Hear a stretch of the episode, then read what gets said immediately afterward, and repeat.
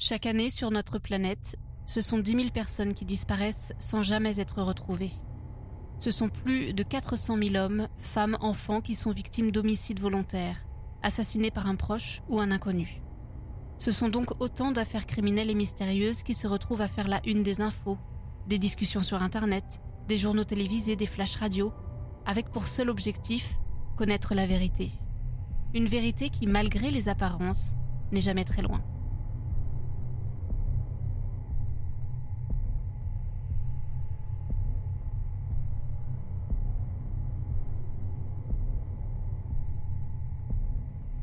Le 6 septembre 2014, à Marbella, une station balnéaire du sud de l'Espagne, bien connue pour son climat et ses extravagances. Agnès Clavina, une lettonne de 30 ans, qui vient d'ailleurs de s'installer à Marbella, sort faire la fête avec ses amis à l'Aquamist, son club préféré, le club le plus branché de la ville. Ce soir-là, Agnès porte une belle robe à dos nu, multicolore. La nuit est festive, comme le montre cette photo prise à ce moment-là, Agnès a le sourire. En milieu de nuit, fatiguée, les copines d'Agnès décident de rentrer, sans Agnès, qui s'amuse et qui veut prolonger la soirée. Une de ses amies lui lance un rapide au revoir et laisse donc la jeune femme seule dans le club. Quelques jours plus tard, le silence d'Agnès va inquiéter. Habituellement très active sur les réseaux sociaux, là, elle n'a fait aucune publication depuis cette fameuse soirée. Pire, elle ne donne plus aucun signe de vie et est injoignable. Ses amis, sa famille, son petit ami essaient de l'appeler, mais sans succès. Son téléphone est éteint. Agnès a donc disparu, très certainement après la nuit passée au club. Alors, où est-elle? Pourquoi ne donne-t-elle plus de nouvelles? Lui est-il arrivé quelque chose de grave? En visionnant les images de vidéosurveillance de la boîte de nuit, les autorités espagnoles vont découvrir quelque chose de très dérangeant. Agnès Clavina est donc née le 8 juillet 1984 en Lettonie. C'est la deuxième fille de la famille, puisqu'elle a une sœur qui est un peu plus âgée qu'elle, je crois qu'il y a deux ans de différence, prénommée Gunta. Une sœur d'ailleurs dont elle est particulièrement proche, et avec qui elle va évoluer entourée de l'amour de ses parents. Agnès est décrite comme une jeune femme sociable, extravertie, qui euh, adore sortir comme beaucoup de jeunes de son âge. Et c'est vrai qu'elle aime beaucoup euh, aller au restaurant, euh, elle y va quasiment aller deux fois par semaine. Et donc jusqu'à 20 ans, elle grandit dans son pays, la Lettonie. Avant de prendre une décision, une décision qui sera importante dans sa vie, celle de s'émanciper de son pays d'origine, de s'émanciper de ses parents aussi, et de construire son futur, son avenir. Et ce sera en Angleterre, plus particulièrement à Londres, une ville qui l'a fait rêver. Son but, son objectif, eh c'est de trouver du travail, de gagner de l'argent et de construire, de commencer véritablement sa vie d'adulte. Une fois installée à Londres, Agnes va faire une rencontre. La rencontre d'un homme, un homme d'affaires qui s'appelle Michael Millis, qui est un ancien propriétaire de boîte de nuit, qui a 8 ans de plus qu'Agnes, mais de qui elle va tomber littéralement amoureuse, et ce sera réciproque d'ailleurs. Et les deux vont entamer, euh, vous voyez, dès euh, le début de, de son aventure à Londres, une relation, une relation qui va durer. Agnès a donc déménagé à Londres, elle a commencé sa vie, elle a trouvé du travail, elle a trouvé l'amour, les années passent, et nous arrivons au mois de mai de l'année 2014. À ce moment-là, Agnès va prendre une nouvelle décision. Une nouvelle fois, elle décide de se déraciner, de déménager. Elle veut partir dans un autre pays. Ça se passe bien hein, avec euh, Michael. Euh, ils sont toujours amoureux. Il la soutient d'ailleurs dans cette décision. Mais elle, elle veut euh, prendre la direction d'une ville qui correspond un peu plus à son style de vie. Et ce sera Marbella, dans le sud de l'Espagne. Pourquoi Marbella? Eh bien parce que c'est une ville qui correspond totalement au caractère d'Agnès. Et parce que aussi elle y a trouvé un travail, un travail très intéressant, très bien payé, celui d'être réceptionniste dans un hôtel de luxe qui s'appelle l'Ocean Club, situé en bord de plage. C'est une occasion en or pour Agnès, qui est attirée, vous le comprenez, j'ai commencé à vous en parler, par la vie que propose Marbella. C'est l'endroit où faire la fête. C'est l'endroit le plus populaire d'Espagne. Le climat est, est super agréable toute l'année. Les plages sont belles, les nuits sont animées. C'est la destination préférée des riches et des personnalités. C'est ça qui attire Agnès. Mais Marbella, c'est aussi l'endroit de toutes les extravagances et de tous les excès. C'est donc en mai 2014 qu'elle s'installe à Marbella, seule, vous le comprenez, sans son copain, sans Michael, qui est lui resté à Londres. Ils sont toujours ensemble, hein, ils continuent à mener leur relation, mais ce n'est pas d'actualité en tout cas qu'ils viennent la rejoindre pour l'instant. Elle est toujours évidemment en contact avec sa famille. Hein. Euh, les parents d'Agnès la soutiennent, sa sœur aussi. Ils comprennent son choix. Elle est très active sur les réseaux sociaux. D'ailleurs, elle publie régulièrement plein de photos dès qu'elle arrive en Espagne, dès qu'elle arrive à Marbella. On comprend d'ailleurs à travers les clichés que cette vie lui euh, plaît énormément. Elle adore son travail. Elle s'est fait en plus de ça des copines, beaucoup de copines, avec qui elle sort régulièrement. Elle est heureuse et tout le monde est content pour elle. Et rien ne laisse présager qu'elle va disparaître de façon soudaine. Nous arrivons donc au samedi 6 septembre 2014. Ce jour-là, comme tous les week-ends quasiment, Agnès part faire la fête avec ses copines dans le club numéro 1 de Marbella, l'Aquamist. C'est une discothèque située près du port de Marbella. C'est le club populaire de la jeunesse dorée de Marbella et des célébrités. Plusieurs grands noms sont passés par ce club et c'est l'endroit préféré d'Agnès, l'endroit pour faire la fête selon elle. La soirée se passe plutôt très bien. Agnès est souriante. Aux alentours de 3 heures du matin, les deux amies qui accompagnent Agnès se sentent un peu fatiguées et elles ont envie de, de partir de la soirée, de quitter la boîte. Agnès, de son côté, elle s'amuse, elle danse et elle n'a pas envie de rentrer. Alors elle décide de rester. Elle explique à ses amis qu'elle rentrera en taxi. Ses amis lui font un rapide au revoir et partent se coucher. Mais quelques jours plus tard, c'est l'inquiétude. Agnès ne donne plus signe de vie. Habituellement très active sur les réseaux sociaux, là, elle n'a fait aucune publication depuis cette fameuse soirée. Et elle est injoignable. Ses amis, sa famille, son petit ami Michael essaient de l'appeler. Mais sans succès, son téléphone est éteint. C'est Michael le premier à alerter la police. Lui, il est resté à Londres, il appelle la police espagnole pour signaler la disparition de sa petite amie. Malheureusement, eh il est confronté à un problème. La police lui explique que pour déposer un rapport de personnes disparues, eh il faut être sur place. Et lui, il est en Angleterre. C'est comme ça que Gunta, la sœur d'Agnès, la mère d'Agnès, et Michael, son petit ami, décident de se rendre en personne à Marbella le 11 septembre 2014. Une fois arrivés sur place, ils filent directement à la police pour signaler la disparition d'Agnès et vont entreprendre eux-mêmes des recherches, à commencer par son appartement en arrivant dans l'appartement d'Agnès, ils font quelques découvertes, des découvertes qui attestent le fait qu'elle n'a pas pu partir de façon volontaire. Ils retrouvent ses cartes bancaires, des vêtements, des effets personnels. L'appartement est en ordre, rien n'est suspect. La police espagnole commence immédiatement une enquête et la disparition d'Agnès Clavina est considérée comme inquiétante. Des chiens renifleurs pistent la trace d'Agnès dans la ville la famille reste, elle, à Marbella et dépose des affiches un peu partout avec la description d'Agnès, en expliquant que la dernière fois qu'elle a été vue, c'est dans cette boîte de nuit, l'aquamiste. Mais rien. Rien pour le moment. Parce que les autorités espagnoles vont évidemment s'intéresser au dernier lieu fréquenté par Agnès Clavina cette nuit-là, la boîte de nuit et l'aquamiste et ils vont obtenir un élément essentiel, la vidéosurveillance du club. En passant en revue les images de cette vidéosurveillance, ils vont faire une découverte angoissante. Aux alentours de 6 heures du matin, Agnis Clavina est repérée à la sortie du club, accompagnée d'un homme. Ils sont debout, devant l'entrée, en train de discuter. Elle semble agitée.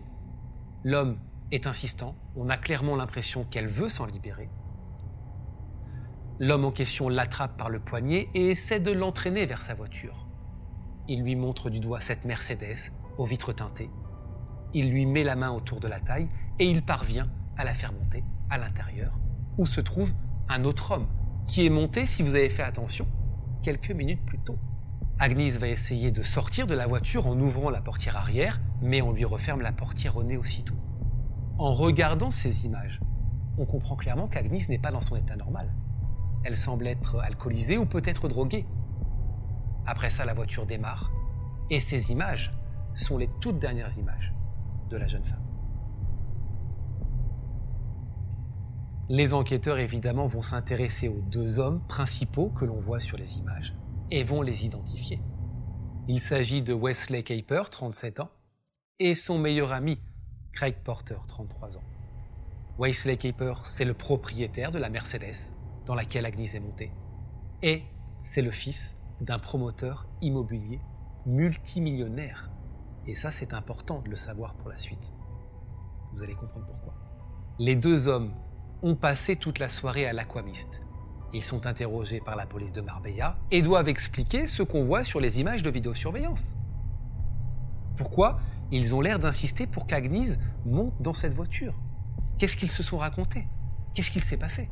Mais eux vont se défendre en disant qu'Agnès était entièrement consentante de monter dans la voiture, qu'ils ne l'ont pas forcée. Et ils expliquent qu'ils l'ont simplement redéposée devant son appartement. Et c'est tout. Finalement, Wesley Caper, au fur et à mesure des questions, va en dire un peu plus.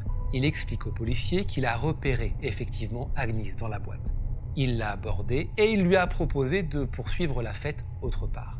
Ce qu'elle a accepté, selon ses dires, insistant sur le fait qu'elle est montée volontairement dans la voiture. Et il raconte que c'est en fait dans la voiture qu'Agnes a changé d'avis et a demandé à être déposée au niveau d'un rond-point précis. De son côté, l'autre homme présent, Craig, là, le copain de Wesley, raconte au policier que lui s'est endormi à l'arrière de la voiture parce qu'il était complètement ivre et qu'il n'a même pas vu le moment où Agnes a été déposée. Mais ce récit ne convainc pas les policiers. Ils trouvent ça euh, très bizarre qu'Agnès ait demandé à être déposée dans une zone mal éclairée à 40 minutes à pied de chez elle, ça n'a pas de sens. Et il y a autre chose qui va interloquer les enquêteurs. Une deuxième image de vidéosurveillance va être analysée quelques jours plus tard. Celle-ci ne sera pas diffusée au grand public. Mais sur ces images, qui date donc du 10 septembre 2014, soit quatre jours après la disparition d'Agnès, on y voit Wesley Caper et son ami Craig, accompagnés de deux hommes non identifiés, en train de monter à bord d'un bateau à moteur sur le port de Marbella. Et ils traînent une grosse valise ainsi qu'un tapis. Et le bateau prend la mer. Et ce bateau, figurez-vous, appartient à Wesley Caper, qui va donner des explications à ces images. Il va expliquer que cette grosse valise contenait en fait des vêtements et des draps parce qu'il avait l'intention avec ses amis de se rendre à Ibiza pour faire la fête pendant quelques jours. Et concernant le tapis, lui dit Vous voyez mal euh, sur les images, c'était pas un tapis. Des prélèvements vont être réalisés. Tout d'abord dans la Mercedes noire qui appartient à Wesley Keeper. On va y retrouver quelques cheveux blonds dans le coffre. Le bateau sera, lui, de son côté saisi des expertises vont être faites pour retrouver des traces ADN, mais malheureusement pour l'enquête, écoutez bien, aucune trace de l'ADN d'Agnès n'est retrouvée sur le bateau. Et les policiers n'ont pas été non plus en mesure de déterminer à qui appartenaient les cheveux trouvés dans le coffre la voiture. Le téléphone portable de Wesley Caper a lui aussi été analysé et va révéler des appels troublants la nuit de la disparition d'Agnès. Il a tenté d'appeler plusieurs fois les urgences avant de raccrocher. 14 appels ont été également émis de son téléphone portable vers l'un de ses amis répondant au nom de Paul Farmer, et ce entre 6h23 et 6h38, avant de le rappeler à plusieurs reprises un peu plus tard, le même matin. Il va se justifier sur ces appels en disant que les appels au 911, aux urgences, avaient été passés en fait par accident et qu'il avait appelé ce fameux Paul Fermer, son ami, pour simplement lui acheter de la drogue. Ce Paul Fermer a été interrogé, mais il a refusé d'en dire plus sur les raisons des appels. Un peu plus tard, l'avocat de la famille d'Agnis Clavina est apparu dans une émission de télévision espagnole et a livré son ressenti ainsi que celui de la famille d'Agnis. Pour eux, Agnis n'est plus de ce monde, elle est décédée et il pense que son corps est au fond de la mer. Et que ceux qui ont fait ça ont eu tout le temps finalement de détruire des preuves, parce que je vous rappelle qu'Agnès n'a été signalée disparue que le 11 septembre 2014, soit cinq jours après sa réelle disparition après la soirée. Après plus de 18 mois d'enquête, Wesley Caper et Craig Porter sont tous les deux inculpés pour le kidnapping d'Agnès. Les images de vidéosurveillance ont parlé Ils ont profité qu'Agnese soit alcoolisée pour la faire monter de force dans la voiture. On voit clairement sur les images qu'elle ne voulait pas. Ils risquent tous les deux 16 ans de prison et une compensation financière de 90 000 dollars à verser aux parents d'Agnese. Ils repartent libres, sous caution. En attendant leur procès, ils n'ont pas le droit de quitter le pays, de quitter l'Espagne. La famille d'Agnese fait appel pour que les deux hommes soient en prison en attendant leur procès, mais le juge rejette cet appel. Un mois après leur inculpation, et alors qu'ils sont toujours dans l'attente de leur procès, écoutez bien, Wesley et Craig vont être tous les deux impliqués dans un grave accident à San Pedro avant de prendre la fuite. Sous l'emprise de drogue, ils ont fauché à vive allure sur un passage piéton Fatima Dorado Para, une femme de 40 ans, mère de trois enfants, qui sortait d'un restaurant. Elle décédera quelques heures plus tard à l'hôpital d'un arrêt cardiaque. Leur attitude après l'accident a choqué puisqu'ils ont agi comme si de rien n'était, ils sont allés manger dans un restaurant indien. Mais grâce aux témoins qui ont vu la voiture, une Bentley noire, eh bien ils sont arrêtés une heure plus tard. Craig Porter ne sera pas inquiété, ce n'était pas lui qui conduisait la voiture. En revanche, Wesley Caper sera placé en détention. Il va reconnaître le délit de fuite, mais encore une fois, il sera libéré sous caution, dans l'attente de ce nouveau procès qui interviendra après celui d'Agnès. En octobre 2017, les deux hommes sont toujours en attente de leur procès concernant le kidnapping d'Agnès, dont on n'a toujours pas retrouvé le corps d'ailleurs.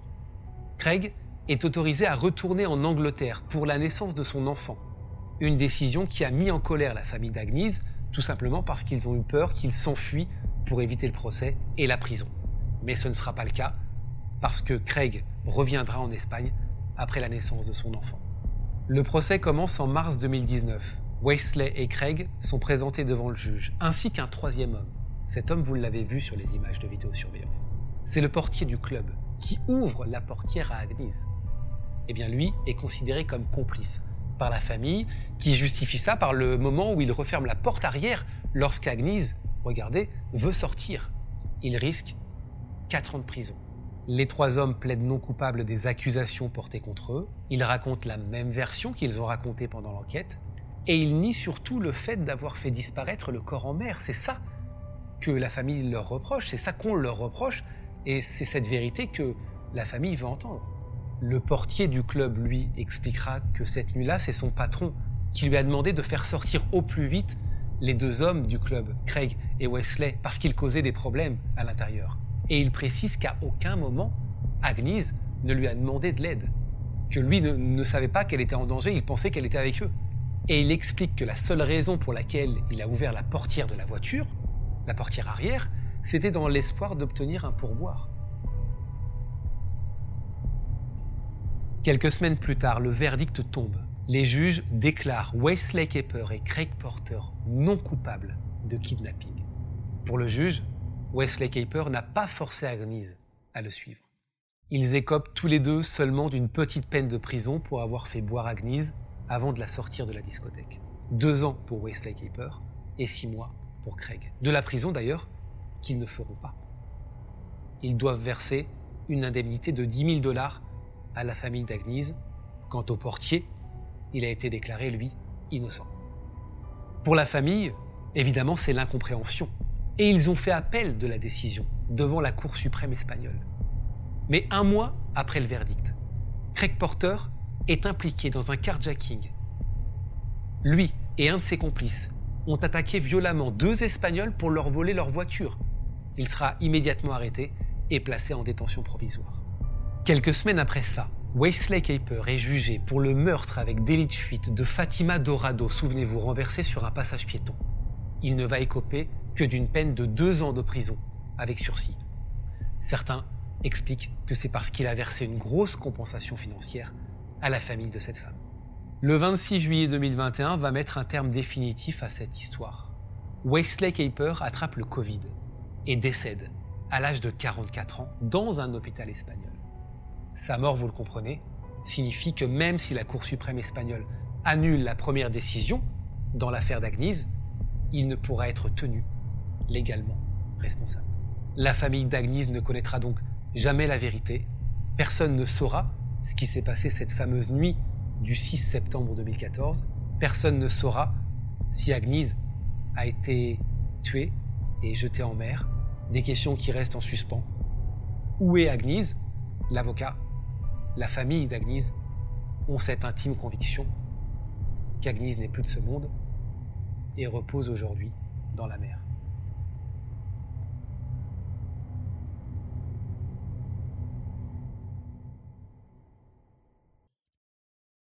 Si vous souhaitez découvrir toutes les images qui concernent cette affaire, rendez-vous dès maintenant sur notre chaîne YouTube Charlie Frigoul.